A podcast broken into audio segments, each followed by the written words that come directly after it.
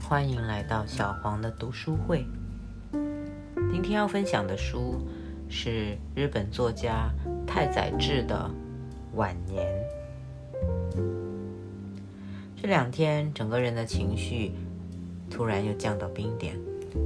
我以为我已经逐渐脱离了那个黑洞的凝视，慢慢归于平静了。没想到又在某个时刻突然暴起，给了我狠狠的一拳。不是一套组合拳。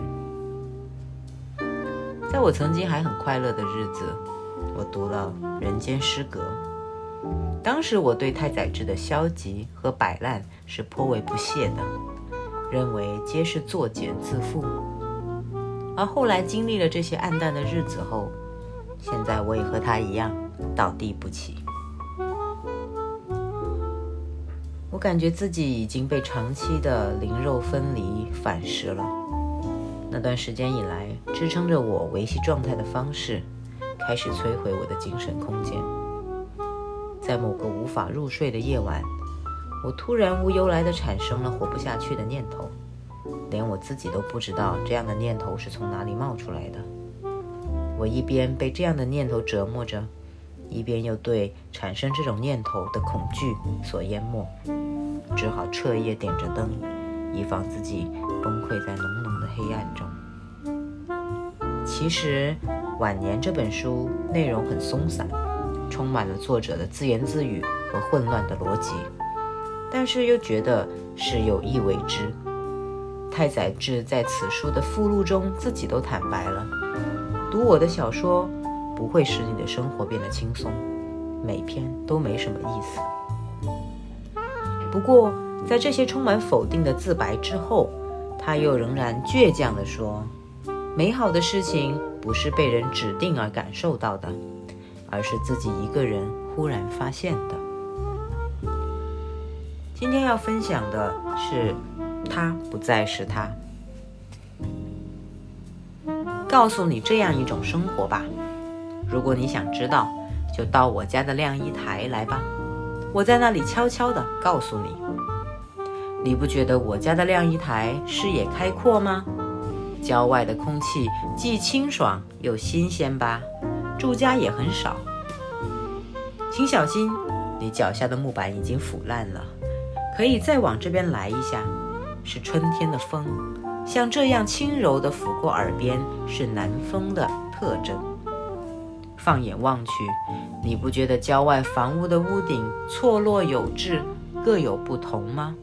你一定曾经在银座或新宿的百货商店屋顶上的庭园中凭栏托腮，久久地俯视过大街小巷无数的屋顶吧？那无数的屋顶都是同样大小、同样形状、同样色彩、同样拥挤，重叠覆盖。以致远端渐渐淹没在被霉菌和车尘染成淡红色的雾霭中。想到那重重叠叠的屋檐下无数人的千变一律的生活，你肯定会闭上眼睛，深深的叹息吧。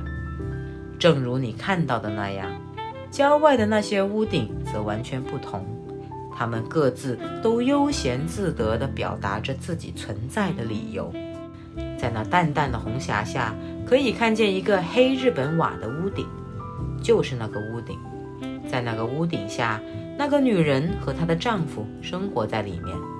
我想把那个极普通的屋顶下的故事讲给你听。坐到这儿来，那所房子其实是我的，里面一共有三个房间，房间格局很好，采光也不错，还带一个十三平的后院。里面除了有两颗红梅外，还有一棵相当大的紫薇和五棵朱砂杜鹃花。去年夏天，我又在大门旁边种了一棵南天竹，因此房租是十八元。我不认为太贵，其实我本想要二十四五元左右，但由于离车站稍远，所以没有要那么多。我要的并不多，尽管如此。那点钱，我这一年都没舍得花。这笔租金原本是我的零花钱，由于不舍得用，这一年来，我在各种交往中显得很没有脸面。我是去年三月租给这个男人的，当时后院的杜鹃花刚刚发芽。在租给他之前，一个从前曾是知名游泳运动员的银行职员和他年轻的妻子租住在这里。他们夫妻经常吵架，但是他从未拖欠过房租，所以我也不会说他的坏话。那个银行职员在第三个年头离开了这里，他被降职调到了名古屋的支店。在银行职员之前，我把房子租给了一个三十岁左右的啤酒公司的技师，他和母亲和妹妹三个人一起生活，全家人都很冷漠。技师一家。大约住了半年，就搬到了品川那边去了。后来的情况我就不清楚了。我当时也有一些不满，可是现在一想，无论是那个技师还是游泳运动员，都属于好房客。俗话说就是房客运很好。但由于招了这第三个房客，我受到了很大的损失。现在在那个屋顶下，那个人肯定已经钻进被窝。悠闲地抽着希望牌香烟呢，对，抽的是希望牌香烟。那个人不是没有钱，可是却不付房租。其实从一开始我就感到不太妙。那天黄昏，一个自称木下的人来到我的家，他站在门口，说自己是教书法的，想让我把房子租给他。他这样说着，一个劲儿地跟我套近乎。他很瘦。个子很矮，瓜子脸，看上去很年轻，穿着一件崭新的九流米细纹夹衣，从肩膀到袖口的折叠线清晰可见。他确实像个年轻人。后来我才知道他已经四十二岁。照此说来，他的嘴边和眼下皮肤松弛，有许多皱纹，仔细看起来确实不太年轻。尽管如此。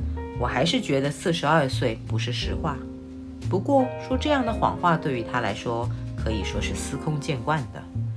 从来到我家的时候，他就撒下了一个弥天大谎。对于他的请求，我只说了一句：“只要你愿意。”以前我对房客的身份来历从来不仔细询问，我认为这样做不太礼貌。关于租房押金，他是这样说的。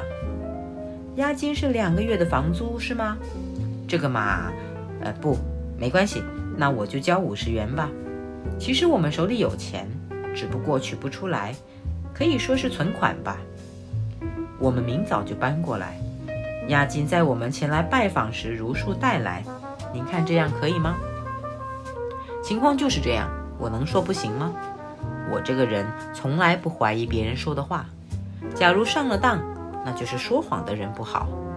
我说没关系，明天后天拿来都可以。那个人讨好的微笑着向我行了一礼，然后就回去了。他留给我的名片上没有住址，只留着“木下清善”这几个汉字，在右下角还歪歪斜斜地写着“自由天才流书法教授”。我不由得失笑了。第二天早上，清善夫妇。用卡车分两次拉来了居家用品，五十元的押金也绝口不提，他肯定是不想给我。搬来的当天下午，青善携妻子来我家拜访，他盯着我的脸咧嘴笑了，我感到有些尴尬，于是敷衍地说：“累坏了吧？”同时回给他一个微笑。这是我家女人，请多多关照。青善扬起下巴，指了指静静站在自己身后的那个略显粗壮的女人。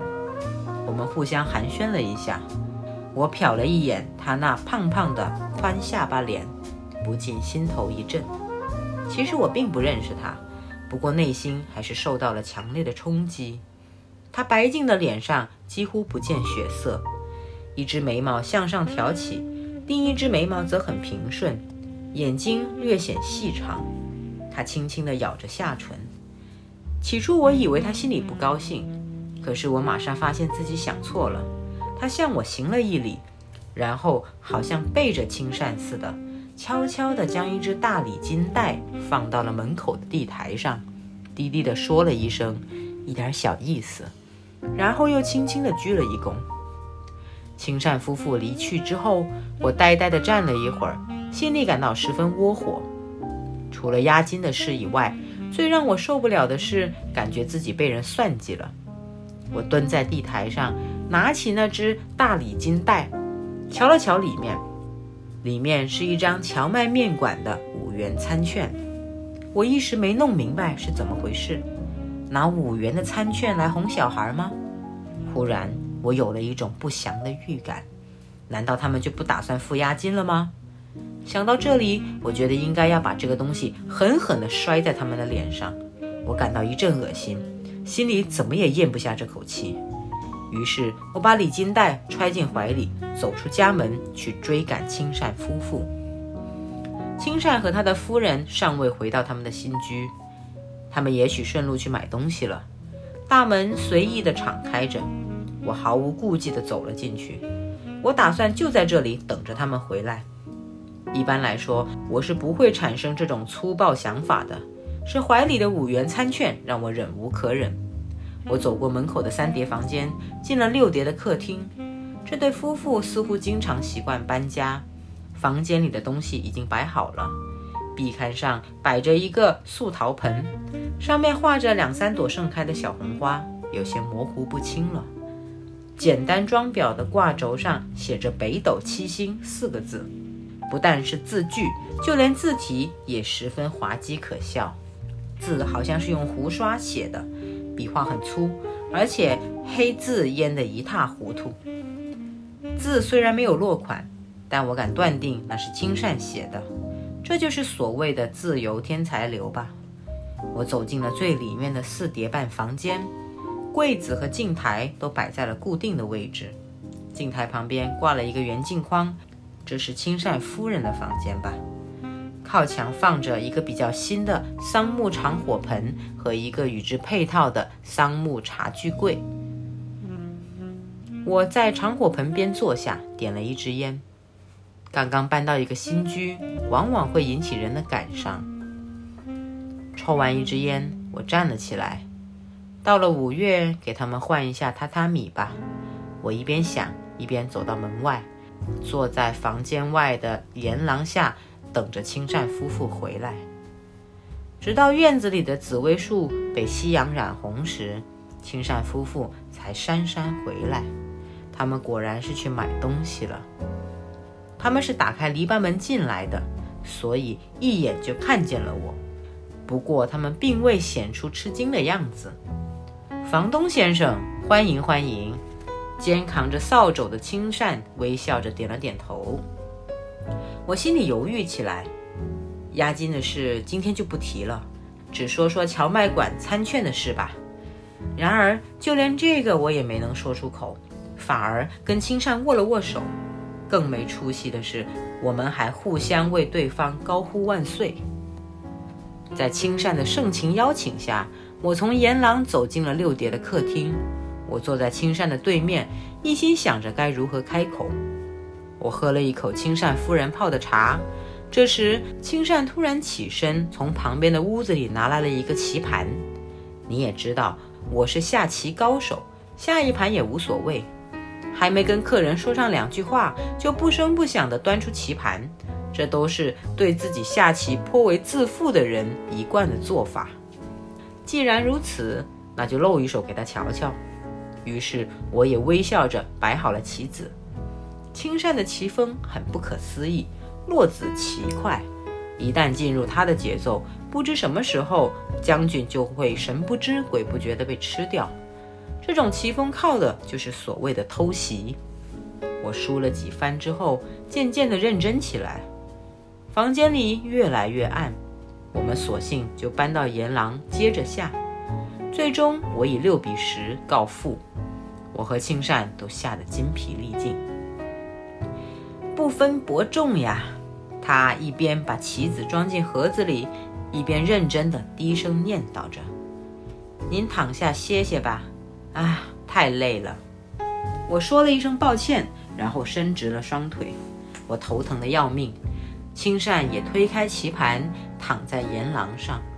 他托腮望着渐渐被黑暗包围的院子，我也趴在檐廊上，仔细地观看着院子里潮湿的土地表面。突然间，我察觉到重要的事情尚未言及，就跟人又是下棋又是休息，自己真是愚不可及。想到这里，我连忙坐起来。木下先生，这样不好。我说着，从怀里掏出那个礼金袋。这个我不能收。不知为何，青善脸上显出惊慌的神色，站了起来。我也做好了应对的准备。请您不要多想。青善夫人走到沿廊，偷偷地观察我的脸色。房间里的电灯发出昏暗的光线。好吧，好吧。青善语气急促，不停地点着头。他紧锁眉头，眼望着远处。那么，咱们先吃饭吧。这件事儿慢慢再说。我并不想再让人家请我吃饭，只想赶快把礼金袋这件事情处理掉。于是便和青善夫人走到屋里。这下可糟了，我居然喝上了酒。青善夫人劝我喝第一杯时，我就感觉事情不妙，以致喝到第二杯、第三杯，我就渐渐的平静下来。起初我想调侃一下青善的自由天才流，于是就回头看看那幅画轴，这就是自由天才流吗？没想到喝得面红耳赤的青善却苦笑起来。自由天才流啊，那是骗人的。我听说啊，现在要是没有职业的话，房主都不愿意把房子租给你，所以我就随便弄了那个东西。您可别生气呀。说完以后，他笑得上气不接下气。这是我在一个旧货店里发现的，没想到世界上居然有这种搞笑的书法家，于是就花了三十钱把它买下来了。光凭“北斗七星”这四个字也看不出什么意思，这正合我心意。我喜欢稀奇古怪的东西。我觉得青善肯定是一个相当自负的人，越是自负的人。越是喜欢别出心裁。抱歉，问一下，您没有职业吗？我又想起了那张五元的餐券，我想他一定没安什么好心。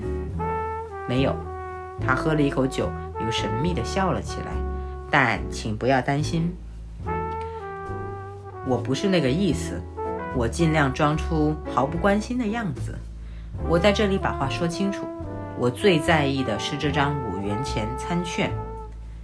青善夫人一边给我斟酒，一边插言道：“说的也是。”她用胖胖的小手掩上领口，然后莞尔一笑：“是我们家木下不好，他对您很不礼貌，说这次房东先生既年轻又很好说话，所以千方百计给您弄了一张不伦不类的餐券，真不会办事。”原来如此，我不由得想笑。其实我也吃了一惊，以为是作为押金。我不小心说漏了嘴，于是赶紧把后面的话咽了回去。原来如此，青善模仿着我的口吻说：“知道了，明天我就给您送去。今天银行休息。”他这么一说，我才想起今天是星期日，我们一起大笑起来。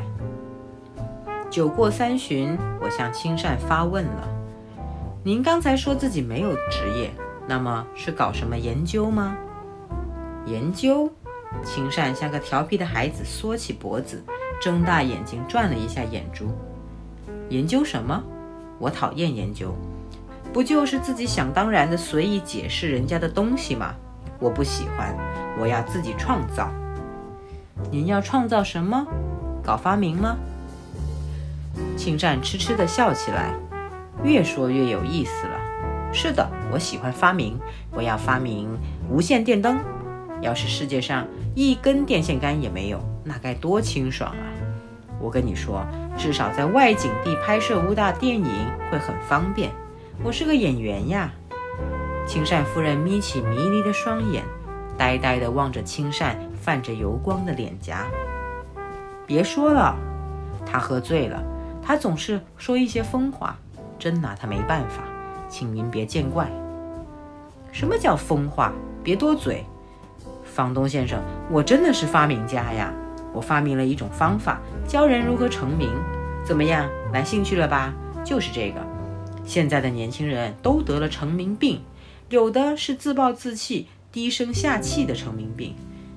您呐，就当飞行家吧，创造环球一周的记录，怎么样？管他死活，两眼一闭，一直往西飞。等您睁开眼睛，就成了大众的英雄，地球的宠儿。只需忍耐三天，怎么样？想干吗？您这家伙真没胆量！哈哈，抱歉，我失礼了。要不然就去犯罪，别怕，一切都会顺利的。只要自己坚定，就不会有事。可以去杀人，可以去偷盗，只要不要搞大规模的犯罪活动，没关系，不会被抓到的。等到追溯期一过，就正大光明的自己说出来，您立刻就会火起来的。不过跟开三天飞机相比，您得忍耐十年。对于像您这样的现代人，恐怕不太合适。好吧。那就教您一个稳妥可靠的、适合您的方法吧。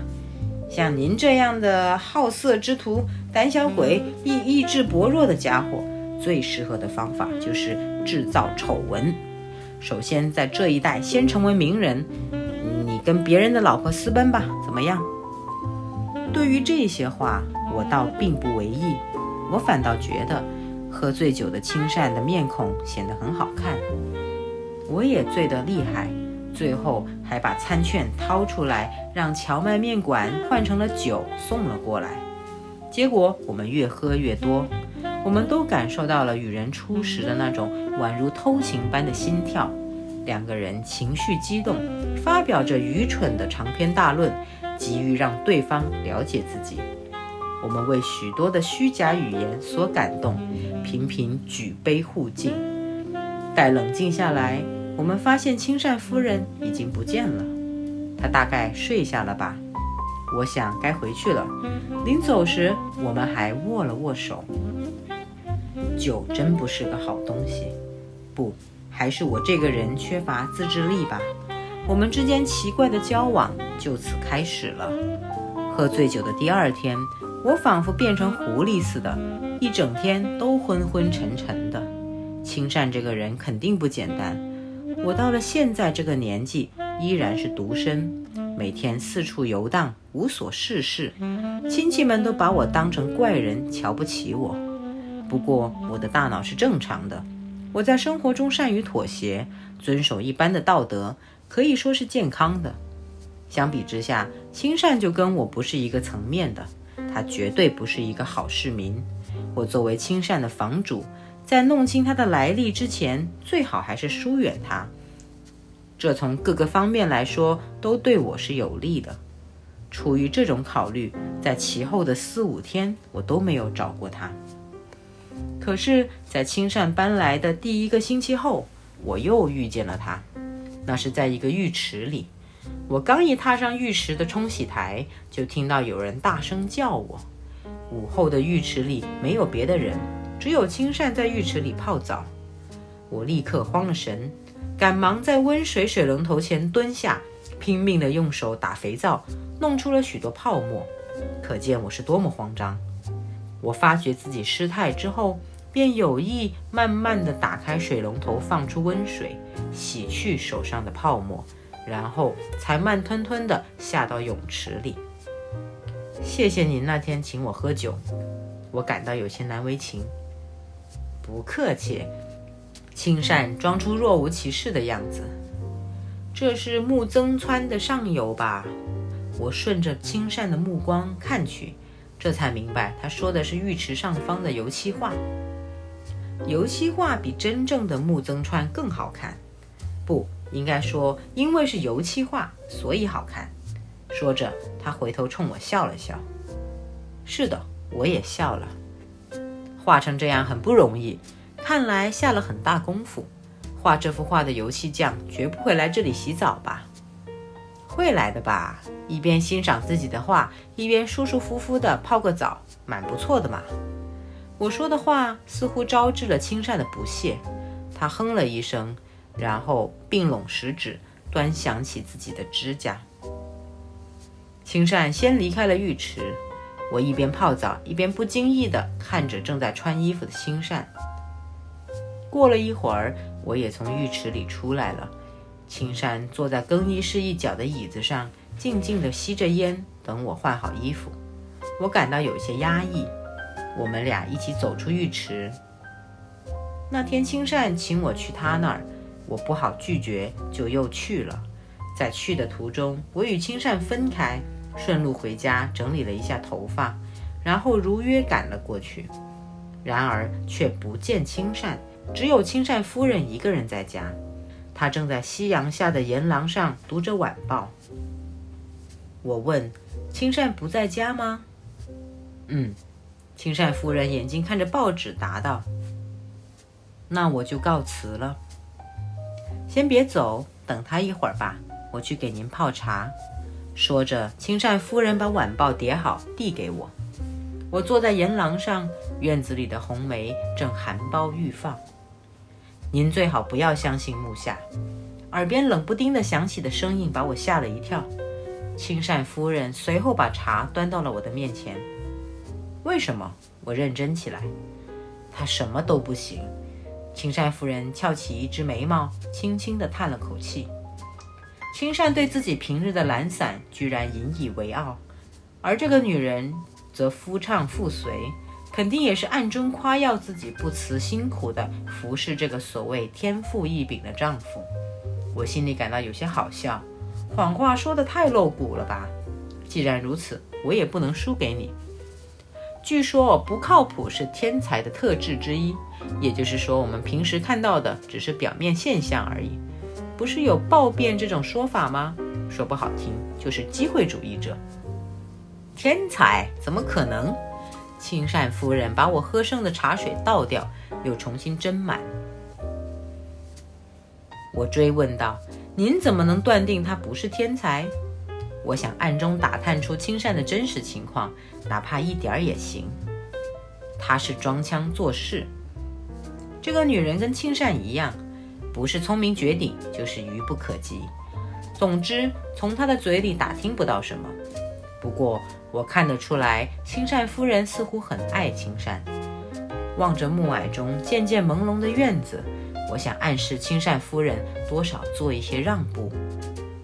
木下先生一定是在考虑做什么事情吧？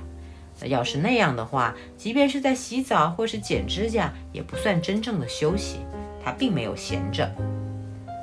您是说我该犒劳他？我听他的语气相当认真，于是就半开玩笑地反问他：“难道你们吵架了？”没有。青善夫人似乎觉得很可笑。他们肯定吵架了，而且现在。他一定焦急地等着青善回来。我告辞了，我以后再来。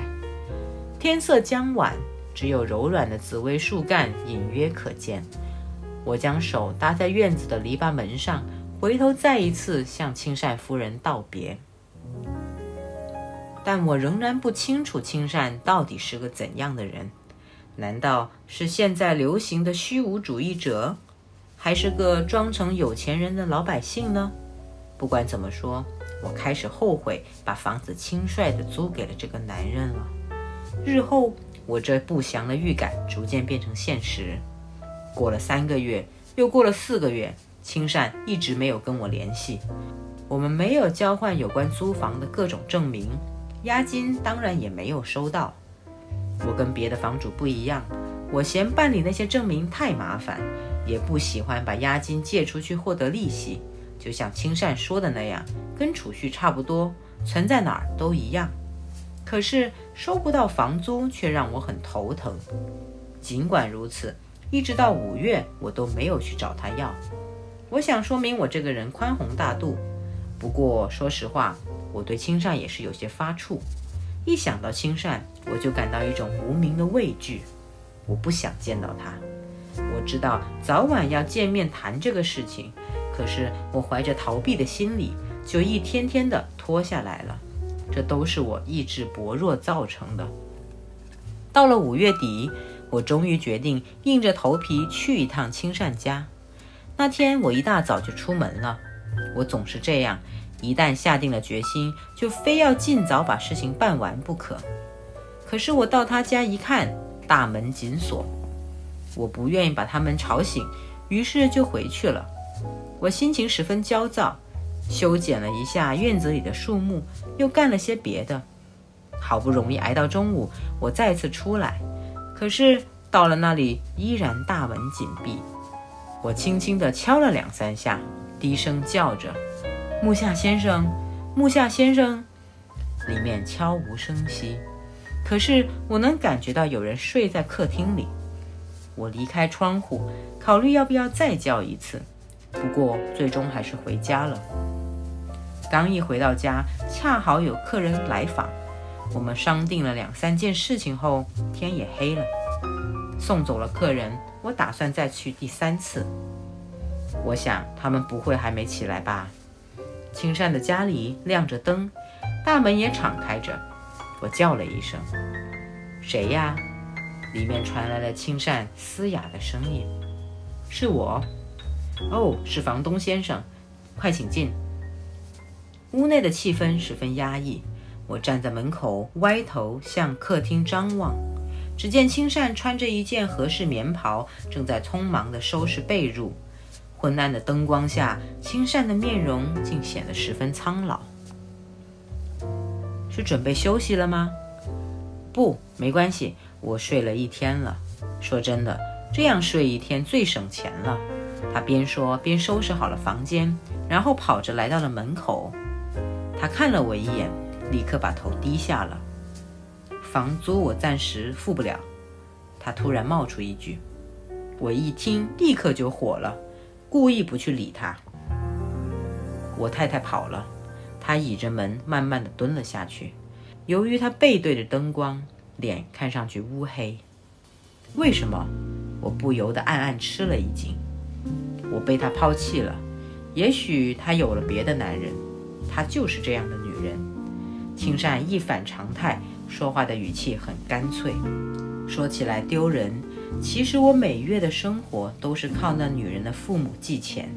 可是落到这个地步，见青善不停的诉苦，我一眼看透了他的心思。他这是在下逐客令，于是我故意从袖兜里掏出香烟，问他有没有火。他默默地走到厨房，取来了一大盒廉价火柴。您为什么不工作？我点燃香烟，暗下决心，今天一定要问个水落石出。我没有能力，干不了工作。他说话的语气还是刚才那么干脆。别开玩笑了，真的。要是能干的话，我早干了。我意外地发现青善的为人竟然很老实，我有些心酸。可是如果同情他，房租就没有着落了。我告诫自己不能心软，这可就难办了。我也有我的难处，而且您也不能一直这样下去吧。我把抽了半截的烟扔向了土地。是的，我会想办法的。现在已经有眉目了，谢谢您。请您再坐一会儿吧。我叼起第二支烟，擦了火柴，借着火柴的亮光，我偷偷地看了一下刚才没有看清楚青善的脸，结果吓得我把火柴掉到了地上。我看见了一张恶鬼的面孔。那我以后再来，我不会逼你的。我恨不得立刻逃离这里。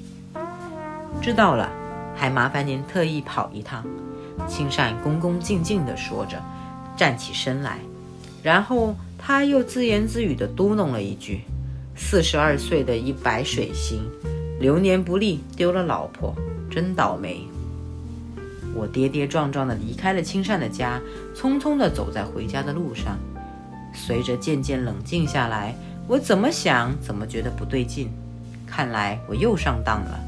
青善自暴自弃似的干脆语气。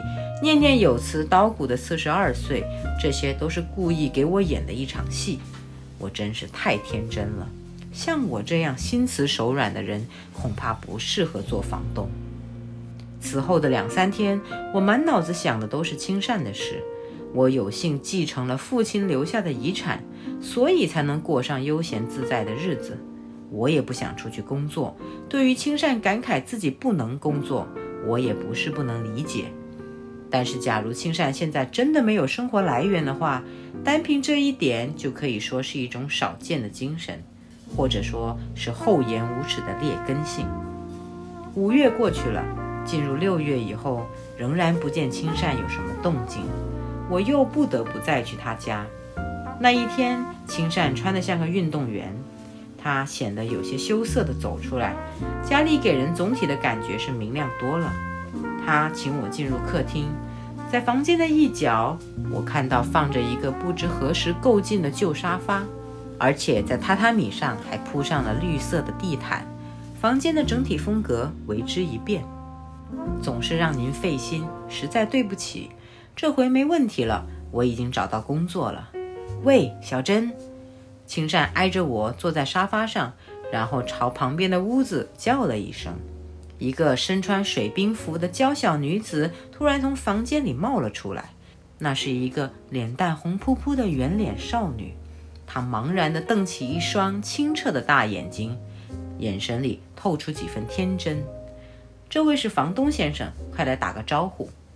这是我的女人，我惊得目瞪口呆，我这才明白，难怪青善刚才笑得那么不自然。找的是什么工作？我假装毫不在意的样子，又问起了工作的事。今天绝不能再上他的当了。写小说？什么？是这么回事。我从很早以前就开始学习创作了，现在终于等到了机会。我打算根据真人真事写一篇小说。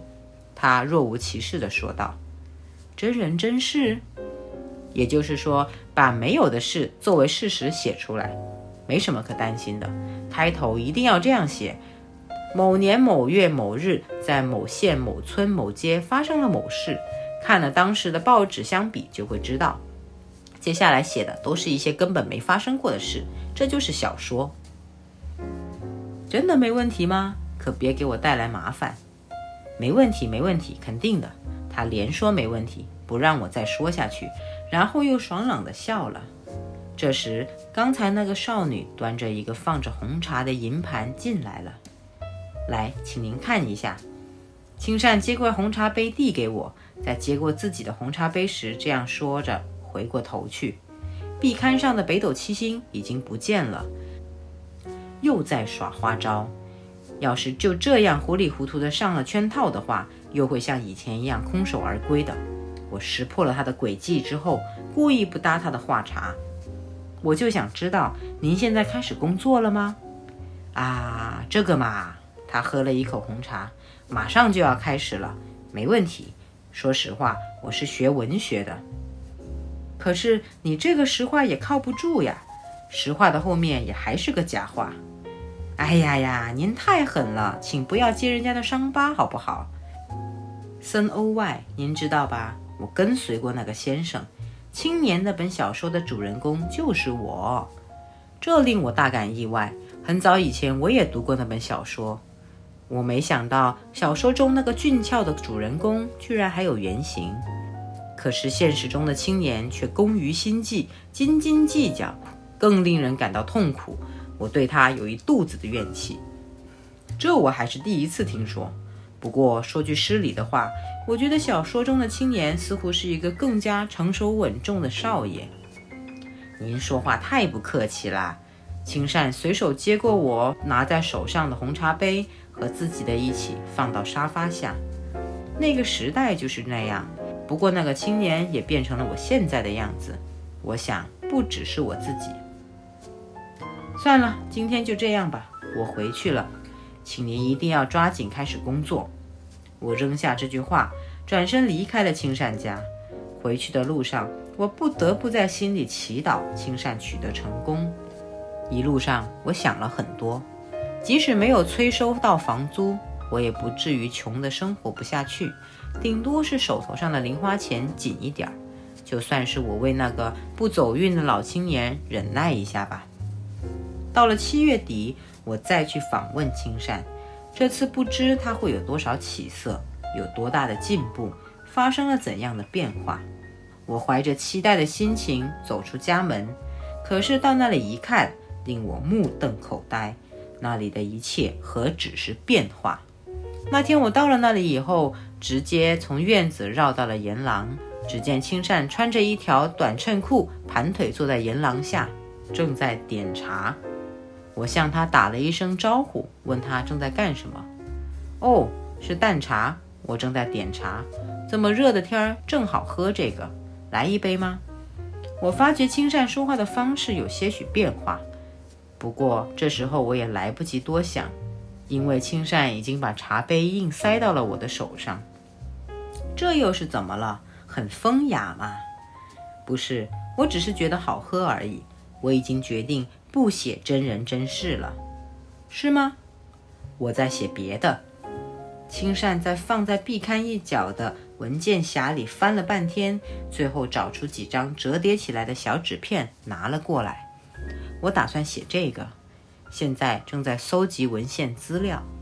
我放下茶杯，接过那两三张纸片，纸片上印的标题是“四季候鸟”，好像是从妇女杂志上剪下来的。您看这张照片很不错吧？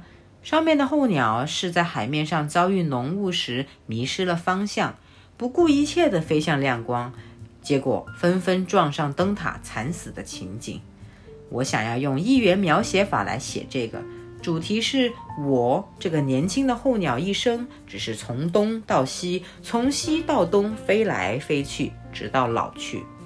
同伴一个一个都死去了，有的被枪打死了，有的被海浪吞没了，有的是饿死的、病死的。悲惨的，连自己的窝都没捂热就死去了。我以前曾跟您说过成名病的事，实际上还有比杀人和开飞机更简单的方法，那就是写一部杰作。这个就是我在他长篇大论的背后又嗅出了某种遮羞的味道。我不经意地发现，厨房门口有个女人在向这边窥视，她显然已经不再是那个少女。而是一个梳着发髻的瘦瘦的陌生女人。那么，您就把这杰作写出来吧。您这就回去了吗？再喝一杯茶吧。不了，我在回家的路上又烦恼起来。看来渐渐演变成灾难了。世上居然有这种胡搅蛮缠的人。如今我已经绝望，早已没有责怪他的心思。猛然间，我想起了他说的有关候鸟的事。我突然发现我和他非常相似。我说的相似，并没有具体的地方，而是感受到了相同的体臭。不知是他影响了我，还是我影响了他。我们当中有一个人不知不觉地潜入到了对方的心里。他觉察到我每次的来访都是期待他的暴变，而我的期待又紧紧地束缚着他。因此，他必须努力地寻求各种变化。想来想去，我越发感到，仿佛青善和我的体臭纠缠在一起，相互影响，从而促使我对他更加关注。青善这回能写出杰作吧？他的关于候鸟的小说引起了我浓厚的兴趣。八月，我去海边待了两个月，到了九月底，我才回来。回到家的当天，我就带了一点当地的特产去了青善家里。这样一来，使他感受到我对他不寻常的亲密友好，从而会倾尽全力。我一走进院子，青善就高兴地迎了出来。他的头发剪得很短，因而越发显得年轻。不过他的脸色却显得有点阴沉。真不可思议！我猜您今天就会来。哎呀，可太不可思议了！所以我一大早就做好了准备，等您光临，请坐。于是我们悠闲地喝起啤酒来。怎么样，写完了吗？写不下去呀。这里的紫薇上落满了秋蝉，从早到晚吵得我都快疯了。我被他逗笑了，真的没骗您，我实在受不了了，就把头发剃得那么短，还想了各种办法。今天您来的太好了。他像滑稽演员似的撅起发黑的嘴唇，将嘴里的啤酒一饮而尽。您一直待在这儿，哪也没去吗？没有，我没地方可去。他仿佛在思索着什么，没有看到我拿出的特产，还在愣愣地望着自己的杯子。他的眼珠一动不动，好像喝醉了。有人说，贫者必贪。青善喃喃地说道：“我认为完全正确，没有人甘于清贫，只要有钱。”怎么啦？又在说醉话？我伸了伸腿，目光转向院子。我觉得这样你一句我一句没什么意思。告诉您，我又变成一个人了。我转过头来，看到青善给自己倒满啤酒，兀自喝着。其实我早就想问了，到底是怎么回事儿？您怎么总是换来换去呢？不是我，是他们都跑了，我有什么办法？是不是您压榨的太厉害了？您以前也说过吧，您是靠女人生活的吧？那是骗人的。他从桌子下面的烟盒里拿出一支香烟，一口一口地吸了起来。其实我乡下老家每个月都给我寄生活费，我并不否认我经常换老婆，这是事实。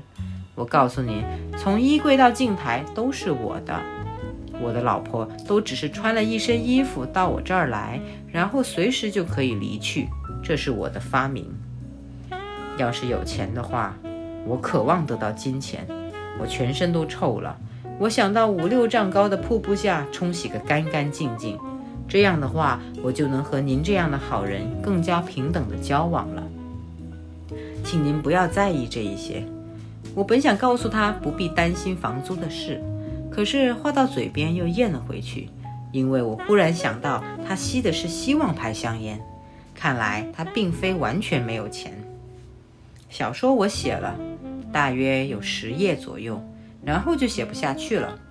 他用夹着香烟的那只手慢慢擦去鼻子上的油。我认为没有刺激是写不出来的，于是我就做了一些尝试。我拼命攒钱，攒了十二三元以后，就带着钱去咖啡馆，胡乱花个精光，借此体会悔恨之情。写出来了吗？没有。我听了忍俊不禁，青善也笑着把烟扔到了院子里。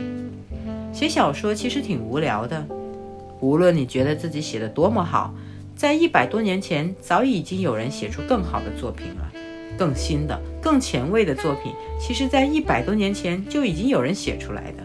你写的顶多是模仿，不会吧？我认为前人不会比后人更高明。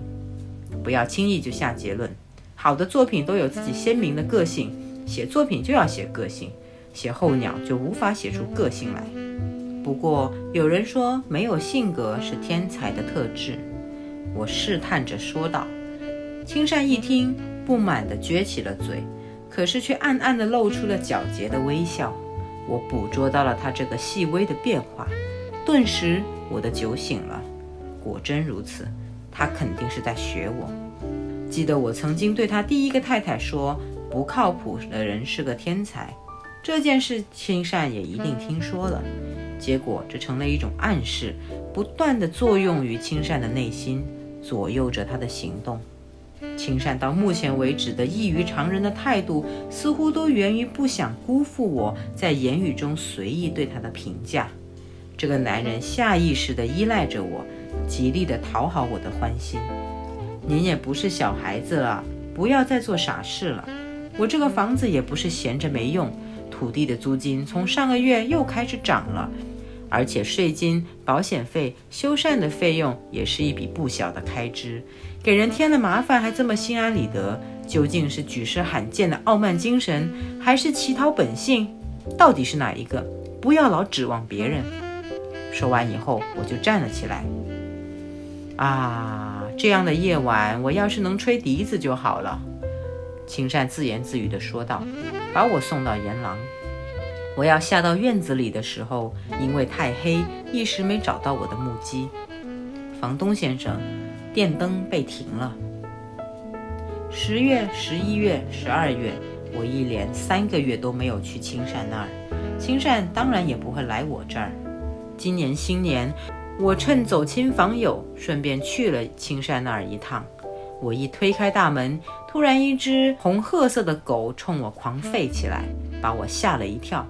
青山立刻出来拉住了狗，他也没跟我寒暄一下，就喋喋不休地说了起来。以我的经验判断，他一定又干了什么见不得人的事。我不顾青善的一再挽留，立刻就告辞了。可是青善却从后面追了上来。房东先生，大过年的，也许我不该跟您说这个。我现在真的快要疯了。我家客厅有许多小蜘蛛，弄得我毫无办法。前几天我闲着没事，想把弯了的火筷子弄直，于是就在火盆边敲打了几下。没想到我老婆扔下正在洗的衣服，大惊失色地跑到我房间来说：“我一定是疯了。”不好意思，您有钱吗？呃，不，还是算了吧。这几天我心情不好，过年家里也没做什么准备。您特意来看我，我们却没什么可招待您的。又有新太太啦！我故意用尖酸刻薄的语气揶揄他。就在前几天的二月初，一个意想不到的女人突然在深更半夜前来造访。我走出大门一看，原来是青善最初的那位太太。她说想跟我谈谈。让我跟她出去一下。我们默默地走了一会儿。我是去年年末回来的。他直盯着我说，眼神里仿佛充满了怨气。是我想他了，他喃喃地说道。我陷入了沉默。我们缓步向杉树林走去。木下先生怎么样了？他没救了，简直就像个疯子。他这个人已经懒到家了。为什么会这样呢？不知他到底是怎么打算的，好像也不努力学习。他看书吗？不，只看报纸。他只看三种报纸，而且看得很仔细。政治版要反复看好多遍。他好像没什么朋友。是的，听说他做了对不起朋友的事，没脸再跟人家做朋友了。他做了什么不好的事？我以为跟金钱有关。都是一些无聊的事，根本不值一提的小事。他说那也算是不好的事情。他那个人好坏不分。他将下颚深深地埋进披肩里，微微地摇了摇头。要是完全颠倒，那倒没什么。问题是乱成一团了，所以人家才害怕。就他那个样子，人家不离开才怪呢。他以为自己做的事都在讨好人家。听说我走后又来过两个人，嗯，每个季节都在换。他是在学人家吧？什么意思？我一时没弄明白。他在学人家嘛？他这个人没有主见，总是受到女人的影响，跟文学少女学着搞文学，跟市井女人就学着赶时髦。我早看透他了。不会吧？那不就像契诃夫一样吗？我虽然嘴上说笑着，可是心里却很难过。假如现在青善在场的话，我会紧紧地抱住他瘦削的肩膀的。照这样说，现在木下之所以懒到家了，那都是在学您呐。说完之后，我感到有些心荡神摇，几乎把持不住自己。我将脚下的一个土块踢飞。我抬起头，猛然发现一个男人悄无声息地站在草丛里。我们同时认出了那个身影，于是偷偷地松开了两个人拉在一起的手，悄然分开了。我是来接你的，青善低声说道。周围一片寂静，有使我感到内心阵阵刺痛。青善好像连月光都感到刺眼，皱着眉头，胆怯地望着我们。我向他道了晚安。晚安，房东先生。他恭恭敬敬地回应道。我三步并作两步走到他跟前，问：“现在做什么呢？”请您不要再操心我的事了。除此以外，也不是没有其他事可说。他不同于往常，回答异常生硬。随后，他突然又恢复了自己特有的讨好语气：“我最近开始看手相了。”您看，我的手心出现了太阳线。您快看，这说明啊，我时来运转了。说着，他举起左手，对着月光，出神的望着自己手心那条被称作太阳线的掌纹。